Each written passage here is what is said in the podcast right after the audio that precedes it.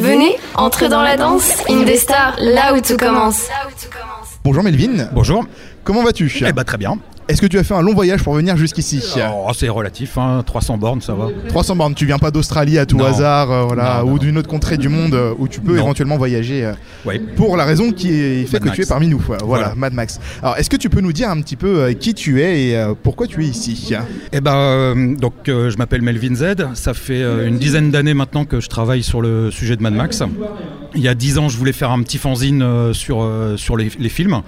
Et puis euh, c'est parti euh, complètement en cacahuète parce que ce petit fanzine maintenant va faire euh, 800 pages et devrait être édité euh, a priori en fin d'année chez euh, Rouge Profond. Et ben en 10 ans, euh, j'ai pas mal voyagé en Australie euh, pour euh, faire des interviews, des choses comme ça. Et Oui. puis bah, avec le temps, euh, je suis devenu euh, une sorte de spécialiste euh, du sujet. Et donc euh, bah, j'ai été invité là euh, à ce festival euh, pour présenter mon film documentaire qui s'appelle Archaeologist of the Westland et qui est consacré à un vrai vrai fan de Mad Max, qui, qui est un Anglais qui est parti vivre en Australie pour euh, construire là-bas un, un musée dédié au film D'accord. et qui, est, euh, et qui est parti dans le désert pour aller faire des fouilles archéologiques pour déterrer des objets euh, euh, du tournage. Ok. Et euh, avant cet univers Mad Max, euh, il me semble que tu as été illustrateur, si je me trompe pas, et tu l'es toujours. Et du coup, comment en fait t'en es arrivé à aimer euh, l'univers de Mad Max et à faire ce que tu fais aujourd'hui pour celui-ci en tant que fan? Bah, j'ai toujours été, j'ai toujours été fan de Mad Max. Je suis pas vraiment de la génération qui a connu les films à leur sortie au cinéma, mais euh, j'étais suffisamment grand pour euh, voir les affiches, euh, pour rêver de les voir Oui. quand j'étais petit. Donc j'ai fini par les voir, je devais avoir euh, 13 ans, quelque chose comme ça. Et ça a été un choc, un énorme choc pour moi. Et c'est resté, bah, avec les années, ça fait partie de ces films. Euh, euh, qui- Indémodables, qui- ouais, euh, voilà, ouais, mm. qui, marquent, quoi. Donc euh, il y, a, ouais, une dizaine d'années de ça, j'avais écrit un- un- une petite analyse du, du premier film et je m'étais dit bon bah je vais faire je vais faire la même chose pour les pour les deux autres et puis je vais mettre tout ça dans un dans un petit fanzine. À l'époque moi j'étais dans la scène punk, D'accord. donc je chantais dans un groupe etc. Et j'étais à fond dans le fanzina Oui. et donc je m'étais dit bah voilà je vais faire un truc un, petit truc sur le sujet. En plus, il y a, comment dire, il y a un, un certain lien entre, euh, entre le punk et, euh, et Mad Max. Oui, bah justement, c'était ma prochaine question. Euh, quel a été ce fameux lien? Parce que comment on peut passer du punk à Mad Max, sachant qu'en fait, on reste un petit peu dans le même euh, univers, euh, ça, ça s'y ressemble. Alors, si tu peux nous, nous expliquer un petit peu comment, euh, pour toi, ça se ressemble, et qu'est-ce qui fait que ça va ensemble aussi? Ouais, Il y, a- il y a plusieurs aspects. hein. Le premier aspect, c'est euh, des punks qui braillent avec des vestes en cuir. Euh, forcément, il y, a un- lien. Le, deuxième aspect, un peu plus, technique, c'est que la, costumière de, Mad Max 2 s'appelle euh, Norma Morisseau. Et Norma Morisseau, dans les années 70, vivait à Londres. D'accord. Et euh, elle était avec euh, Malcolm McLaren, euh, elle travaillait avec eux, Mhm. et, et c'était l'une des costumières des Sex Pistols.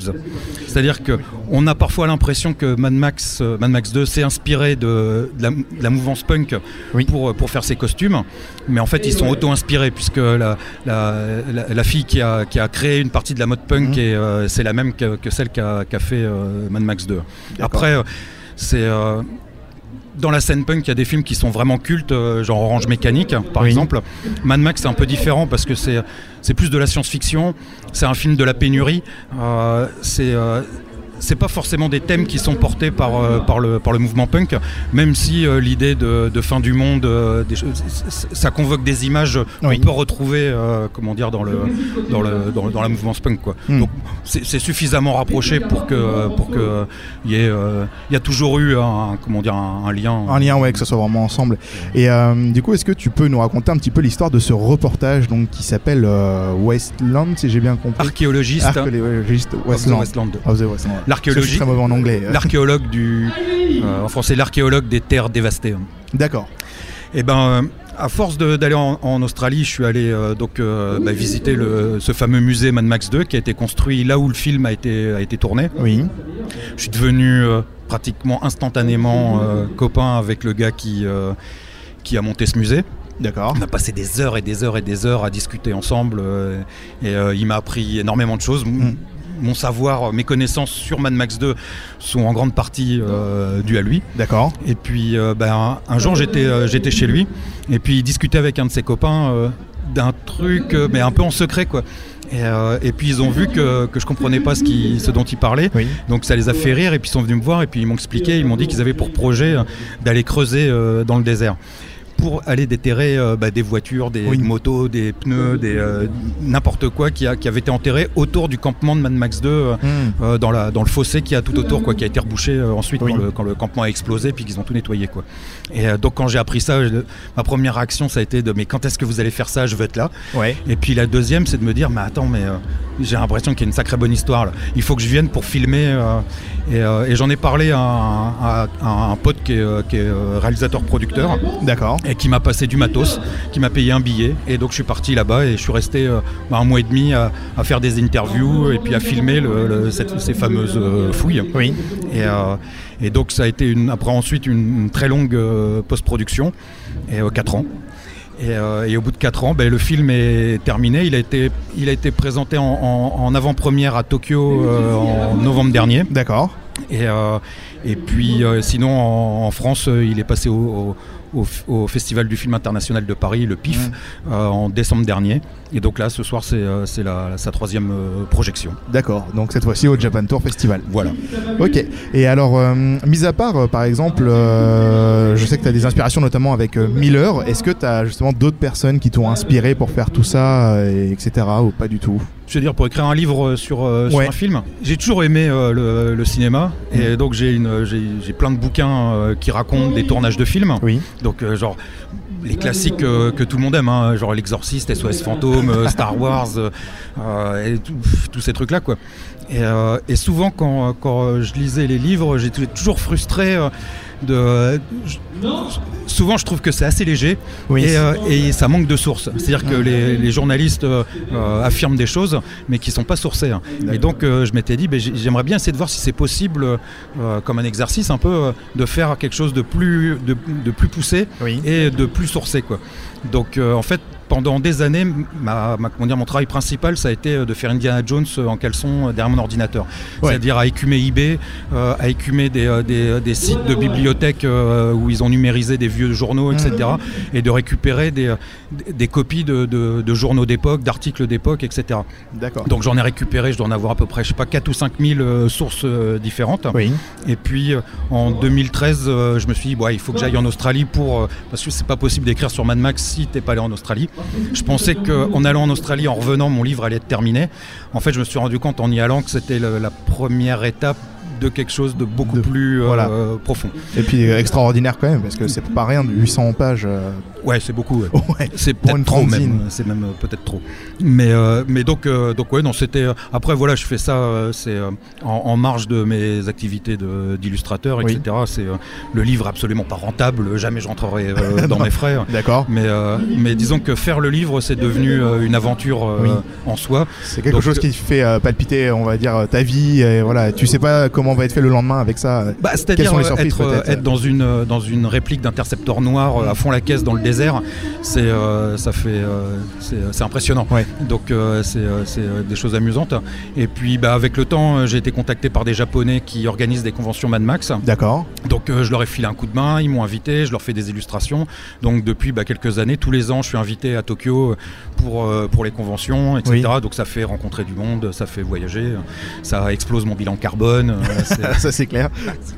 Mais bon. donc, euh, mais, euh, mais, euh, donc ouais, ouais. Donc là, j'arrive au terme de cette euh, de cette aventure et puis ben, Mm. le, le film s'est greffé euh, sur euh, sur cette histoire. D'accord. Donc euh, je suis euh, super heureux de bah, de- là de le présenter jusqu'à là. Je pense que cette année, il va passer dans différents festivals Oui. et puis vers la fin fin de l'année, fin 2020, on va en faire une édition Blu-ray euh, DVD. Mm.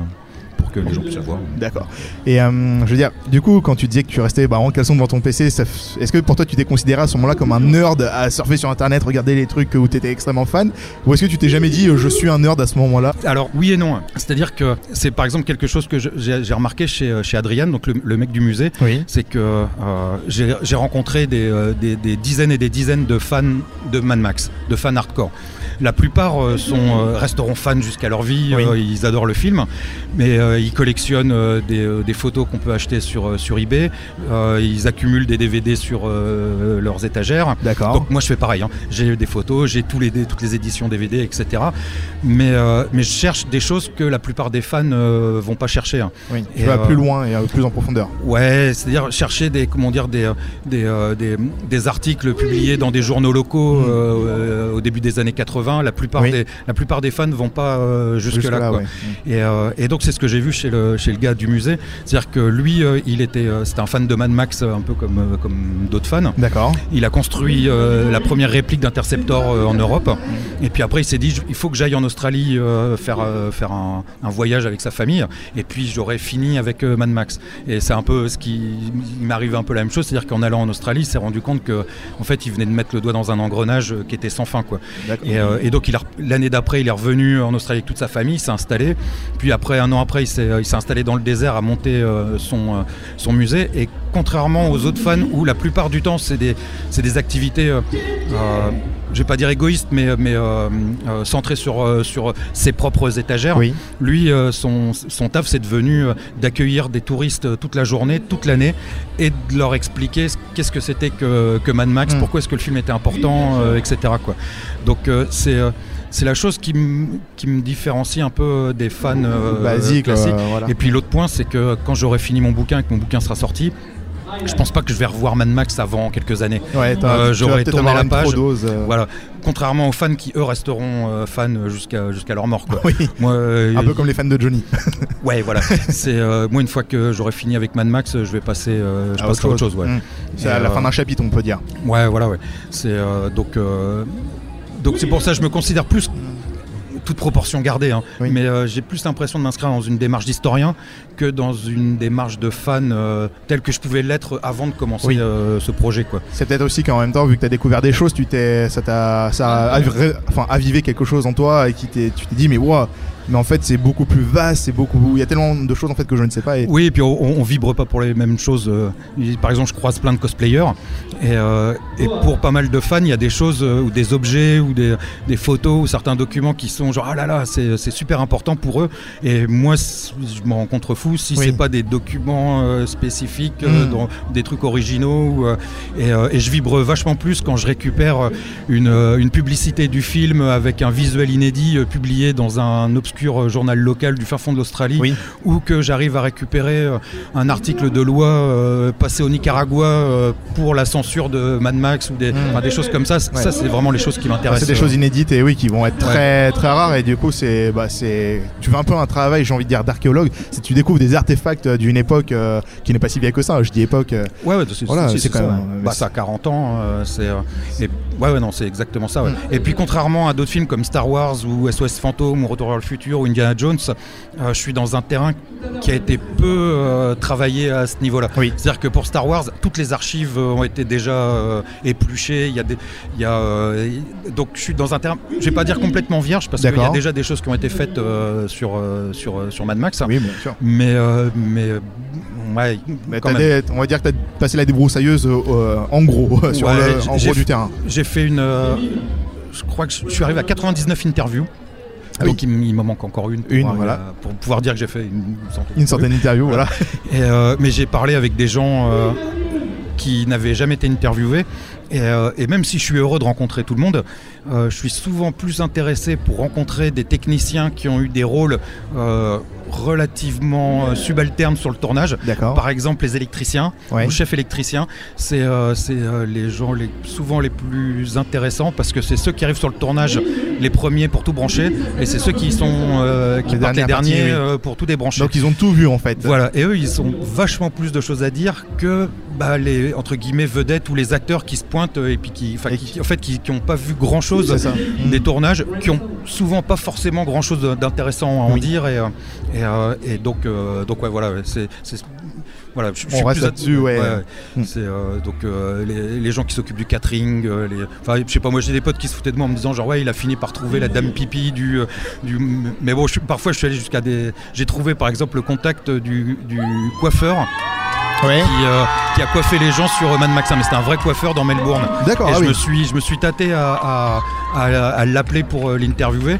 Et puis bon, j'ai lâché l'affaire parce que je me suis dit que c'était un peu, c'était too much. Mais par exemple, j'ai une petite anecdote rapide. Oui. Euh, j'ai vu une fois sur un, un forum de fans de Mad Max que euh, un type racontait qu'une fois en allant prendre de l'essence euh, à côté de Melbourne, il a discuté avec le pompiste et que le pompiste était un des mécaniciens de Mad Max. Ah oui. Et donc euh, j'ai la liste des, des noms des mécaniciens. J'ai passé, euh, je crois, une journée entière à faire toutes les stations-service sur Internet, toutes les stations-service de toute la région de la Victoria, Retrouver de- le nom. euh, pour voir si je trouvais pas. Et j'ai trouvé un nom qui correspondait. J'ai envoyé un mail en disant genre, euh, excusez-moi, je sais pas si. euh, et en fait, c'était bien le gars.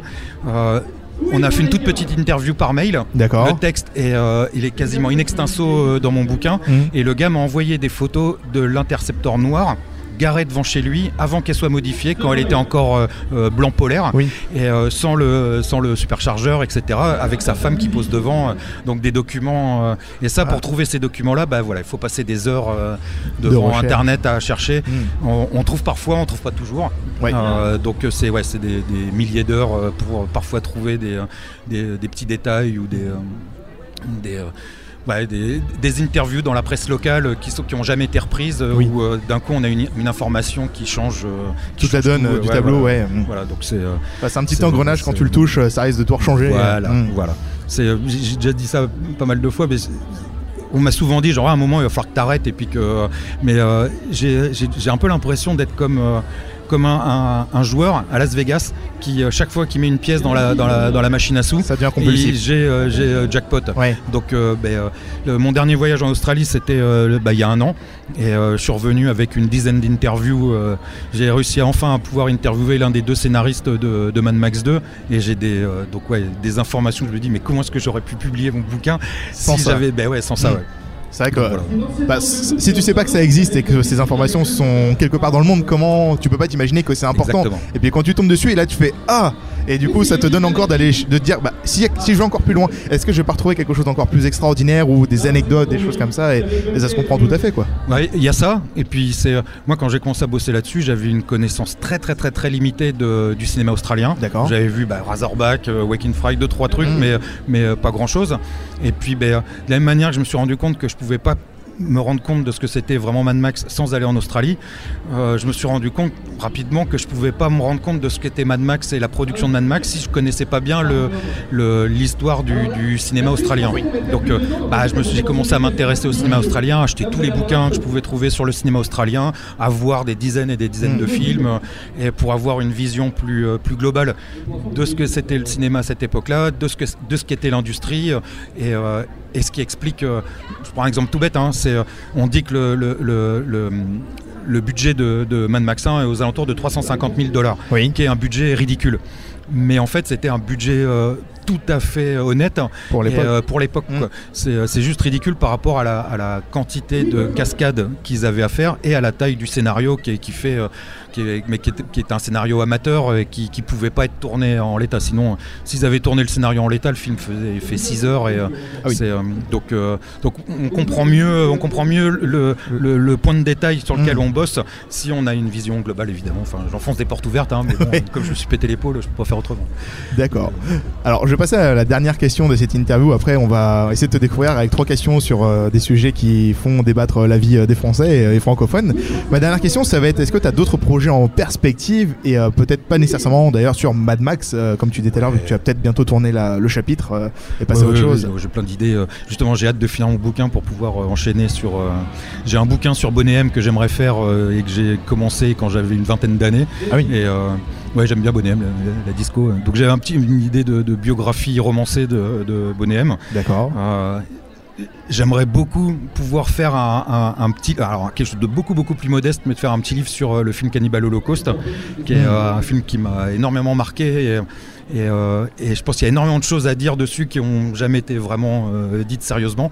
Donc euh, j'aimerais bien aussi profiter de tout ce que j'ai appris sur le cinéma australien pour faire un, un, un bouquin sur le cinéma australien, sur, sur une partie du, du cinéma australien, sur la- le- les, les- les comédies australiennes qui, euh, qui, ont, qui ont émergé au début des années 70 et qui ont connu leur, leur, leur grande gloire en 86 avec Crocodile Dundee. Mm. Donc c'est une histoire, euh, pareil, c'est une histoire euh, euh, qui est hallucinante. J'aimerais bien que des Australiens qui connaissent le sujet mieux que moi écrivent le livre, et- parce que j'aimerais bien le lire. Oui. Mais si personne euh, daigne l'écrire, Faire, euh, eh bah, vous- allez foncer et le faire, voilà. je- vais m'y mettre. Parce Et qu'il y en a puis, marre. ouais, voilà. Et puis sinon, ben, en tant qu'illustrateur, je bosse avec euh, une boîte qui s'appelle Freaky 42 euh, pour lequel j'ai fait des illustrations pour un, un jeu de société. D'accord. Et, euh, et ça m'a vachement amusé. Donc je continuerai bien à bosser dans, le, ouais. dans le- dans le monde du, du jeu de société. J'ai quelques idées. D'accord. Mais en tant qu'illustrateur, est-ce que tu restes souvent dans le même univers ou justement tu aimes bien ne pas rester trop longtemps sur la même chose et aller explorer de nouvelles choses Alors, pour ouais, satisfaire ouais. ta curiosité et ton savoir? Alors, pas il y a plein de choses, c'est pas mon domaine. hein. D'accord. Le- moi, je suis plutôt de la partie brutale que de la partie kawaii. Voilà. Super. Euh, J'aime beaucoup faire des affiches et des illustrations sur Mad Max, mais je commence un peu à en avoir marre de dessiner, euh, des, euh, de dessiner Mad Max, de dessiner Mm. les intercepteurs, etc. Je fais les affiches pour les festivals, euh, les conventions au Japon. J'ai fait l'affiche pour mon, pour mon propre film parce que j'avais pas de quoi payer un bon illustrateur pour la Oui. faire à ma place. J'avais donc j'en ai fait pas mal. J'aimerais bien faire faire un peu autre chose. D'accord. C'est pour ça que le, ouais, le, le truc de jeu de société où c'était des punks et des zombies, c'était c'était c'était chouette. Comme j'ai Mm. passé 15 ans dans la scène punk, c'était c'était rigolo de d'y Oui. retourner puis de redessiner des, des trucs comme ça. Mais euh, mais ouais ouais, je suis je- après, ouais, non, non, oui. J'ai oublié la question, mais euh, la réponse, la réponse est oui, Voilà. hein, assurément. Voilà, très bien. Et du coup, maintenant, on va finir avec trois questions à débat vraiment stupides, j'appelle ça. La première, attention, tu peux t'accrocher. D'accord. C'est pain au chocolat ou chocolatine? Pain au chocolat, forcément. Il n'y a pas débat. Il n'y a pas débat pour Je toi? suis même presque choqué qu'on me pose la question. Ah bah, euh, Aujourd'hui, euh, je peux te dire que dans les interviews Jack que j'avais fait l'année dernière au Japan Tour Festival, on m'a souvent répondu chocolatine ou même autre chose, des noms que je ne connaissais pas ouais, pour les mais chocolatine dans le sud de la France. Déjà, c'est pas vraiment la France parce que genre c'est genre le- ça devrait être indépendant. euh. Oui. Et puis euh, et puis oui, chocolatine, mais c'est du patois local. Mm. Moi, je pensais qu'on avait interdit le patois en 1950, donc je suis surpris que tu vois, ça- on en parle encore aujourd'hui, quoi. Mais euh, Ouais, mais non, non, c'est un pain au chocolat. Après, il y a des pays qui résistent encore comme la Bretagne où ils parlent encore breton, même si c'est très Ouais, rare. ouais, euh. Mais bon. bah, ouais, non, parce que moi j'ai vécu pendant des années au Pays Basque. C'était c'était pas vraiment la France. mais bon, bref, ne polémiquons pas. D'accord. Alors, deuxième euh, et avant-dernière question, c'est faut-il manger en premier ce que l'on aime ou ce que l'on n'aime pas dans son assiette? Euh, alors moi j'ai tendance à manger ce que j'aime et à pas manger ce que j'aime pas. D'accord. Euh, Ah ça c'est. C'est dur, tu trouves? Ah, j'aurais tendance à penser que moi je, je mangerais d'abord ce que j'aime et puis après. euh, On verra si je pris par le. Mais je- la question est- me semblait. Enfin, c'est pas la question qui est étrange, mais c'est, euh, c'est je vois pas trop de trucs que j'aime pas ou. euh, Mm. Enfin, euh, donc à part le fait que je sois végétarien et que si, mais donc du coup je mange les légumes et puis je Oui. mangerai pas la viande. Mais sinon, ouais, ou en même temps en fait. Ou en même temps, ouais. Ouais, ouais, les deux mélangés, ça fait quelque chose de moyen, ça passe. voilà, Ok. Ça me va comme, euh, enfin, comme réponse. Puis en plus, comme je suis végétarien, on a tendance à tout mixer euh, pour, euh, tu vois, genre, euh, Mm. tu fais un- un- une galette, après tu la fais frire, donc Voilà. c'est voilà. Ouais, tu, ouais, tu frites, voilà. Mm. Voilà, mange Il y a toujours des bonnes techniques de toute façon en cuisine. Exactement. La preuve, euh, tu le vois. Et dernière question, à ton avis, il faut dérouler le papier toilette par au-dessus ou par en dessous? Et ben moi, j'ai tendance à vouloir le dérouler par en dessus. Je pense que c'est comme ça que je l'accroche euh, chez WAM. Ouais. Euh, pourquoi? Alors ça, je sais pas. C'est, euh, je pense que c'est, ça a peut-être rapport avec ce qu'on appelle l'inconscient collectif, le truc de Jung. Là, euh, je, Je sais pas parce que moi je le fais par au-dessus et il y en a d'autres Ouais. qui vont faire aussi par en dessous et c'est la question euh, qui fait aussi que les gens des fois se battent dans les rues. A priori, je pense qu'il faudrait euh, apprendre à ne plus utiliser de papier hygiénique et puis euh, genre euh, faire comme en Turquie ou, ou comme chez les, chez les hippies avec des, des bouteilles d'eau. je, sais Ouais, pas bah. je sais pas, il paraît que c'est pas très hygiénique. j'ai- pas vraiment d'avis sur le Voilà, mais après, peut-être que l'écologie est plus importante que l'hygiène. C'est toujours une question de rapport de force et de priorité et de société. voilà. Ouais. Ouais, moi j'ai un copain qui, euh, est en- qui, qui utilise pas de PQ mais qui utilise une bouteille d'eau pour des raisons écologiques. Mais chaque fois qu'il va aux toilettes, il crame un litre et demi d'eau potable. Donc je suis pas sûr que ça soit. euh, Ouais, pour la Euh, planète, je suis pas sûr que ce soit très écologique. Ouais, voilà, si on crame un litre et demi, oui. euh. donc euh, voilà, ouais. Mais sinon, enfin, ce que je dis, c'est à titre personnel, hein, ça n'engage absolument pas. euh, Oui, alors ce sont, ce ni- sont pas ni les le quatre festival, vérités. Ni mon éditeur, euh, ni les gens qui m'ont invité. hein. Non, non, bien sûr, tout ça c'est toi personnellement. euh, C'était pour voir un petit peu où tu te situais, euh, si t'étais du côté obscur de la force ou du bon. euh.